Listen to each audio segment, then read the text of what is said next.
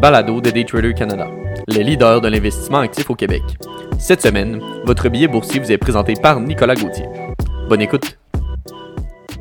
Billet boursier pour la semaine du 16 novembre 2020.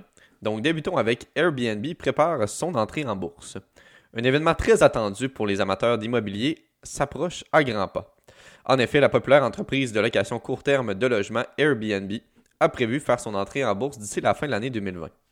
Cette entrée en bourse, communément appelée premier appel public à l'épargne, se produit au milieu de marchés très volatiles, attribuables entre autres à la flambée des infections au COVID-19 autour du globe. L'action sera négociée sur le Nasdaq sous le symbole ABNB.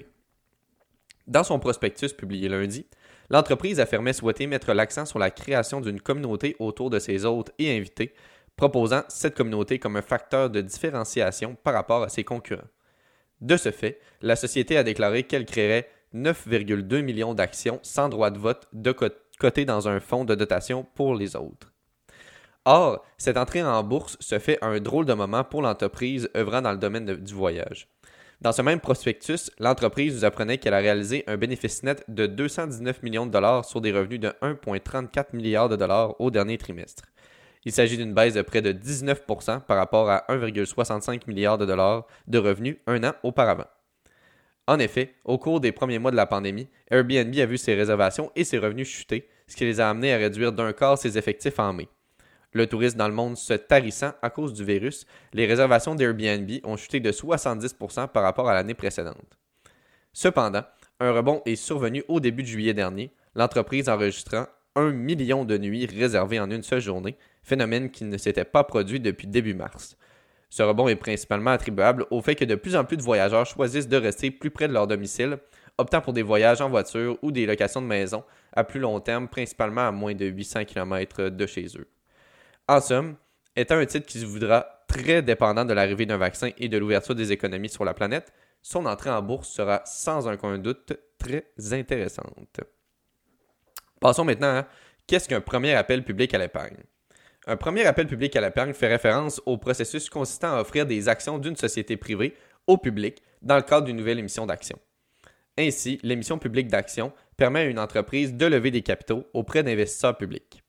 Les raisons qui amèneraient une firme à lever des capitaux de cette façon sont nombreuses. Une entreprise peut vouloir financer un projet, ce qui est positif, ou une dette, ce qui est négatif.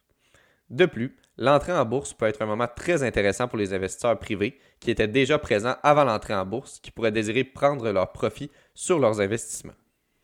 De ce fait, ce processus long et complexe se déroule en plusieurs étapes. Tout d'abord, l'entreprise désirant entrer en bourse se doit de sélectionner son souscripteur. Ce dernier est l'intermédiaire entre l'entreprise qui cherche à émettre des actions et les investisseurs en bourse. Le souscripteur sert principalement à déterminer le prix d'offre initiale des titres, acheter les titres à l'émetteur et les vendre aux investisseurs via son réseau de distribution. Ces souscripteurs sont souvent ce qu'on appelle les banques d'investissement. De plus grandes banques bien connues, par exemple, comme Goldman Sachs, JP Morgan Chase et Morgan Stanley. Ils sont appelés un syndicat lorsque plusieurs joueurs se joignent pour l'entrée en bourse d'une entreprise. Ensuite, on passe à l'étape de vérification diligente et dépôt réglementaire.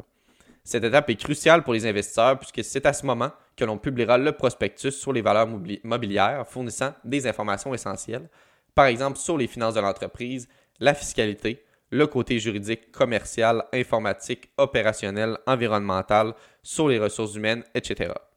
L'objectif de ce document est d'analyser la viabilité du modèle d'affaires de l'entreprise. Puis, on établit le prix et la date d'émission. Naturellement, cela se décide après l'approbation des SEC, donc les Securities and Exchange Commission, un peu l'AMF des États-Unis. Finalement, une fois que le titre est lancé en bourse, on, passe à la phase de stabilisation et de transition vers l'autonomie. Dans la première, il s'agit d'une courte fenêtre d'opportunité où le souscripteur peut influencer le cours de l'action nouvellement lancée en bourse. Dans cette période, le souscripteur veille à ce qu'il y ait un marché et des acheteurs pour maintenir un cours d'action idéal. Enfin, lors de la transition vers l'autonomie, après la période de silence de 25 jours, le souscripteur laisse le titre voler de ses propres ailes, comme on dit, alors que plus aucune manipulation n'est possible. Terminons maintenant avec, c'est maintenant au tour de Moderna d'annoncer un nouveau vaccin. Après Pfizer cette semaine, c'est au tour de Moderna d'annoncer que son vaccin est cette fois-ci efficace à 94%. En effet, Moderna, qui a développé son vaccin en collaboration avec l'Institut national des allergies et des maladies infectieuses des États-Unis, a déclaré que 90 cas de COVID-19 ont été observés dans le groupe placebo contre 5 cas observés dans le groupe qui ont reçu son vaccin en deux doses. Cela a abouti à une efficacité de vaccin estimée à 94,5% Naturellement, cela a propulsé les marchés à la hausse, cette fois de plus 1,25% atteignant pratiquement un un nouveau haut de tous les temps, atteint lundi dernier. D'ailleurs, mercredi matin, Pfizer a renchéri et a révisé son taux de succès du vaccin de 90 à 95% affirmant que leur vaccin est encore plus efficace qu'anticipé. Or, cette révision n'a malheureusement pas fait monter les marchés. De plus, si l'on regarde le graphique présent dans le billet, on peut constater que depuis le début de la semaine, les marchés semblent s'essouffler. De ce fait, je pense que les marchés ont escompté la nouvelle du nouveau vaccin et que le momentum entourant l'arrivée de celui-ci est en train de ralentir. Il sera alors très important de surveiller l'arrivée d'un nouveau plan de relance économique, particulièrement dans le contexte que nous vivons avec une recrudescence des cas de COVID-19 et la fermeture graduelle de nombreux États aux États-Unis qui y est associée.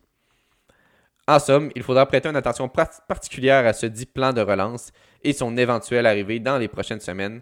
Dans le cas contraire, on pourra assister à une autre période de volatilité importante sur les indices. Merci beaucoup d'avoir écouté le billet de cette semaine. C'était Nicolas Gauthier pour le billet boursier de Daytrader Canada.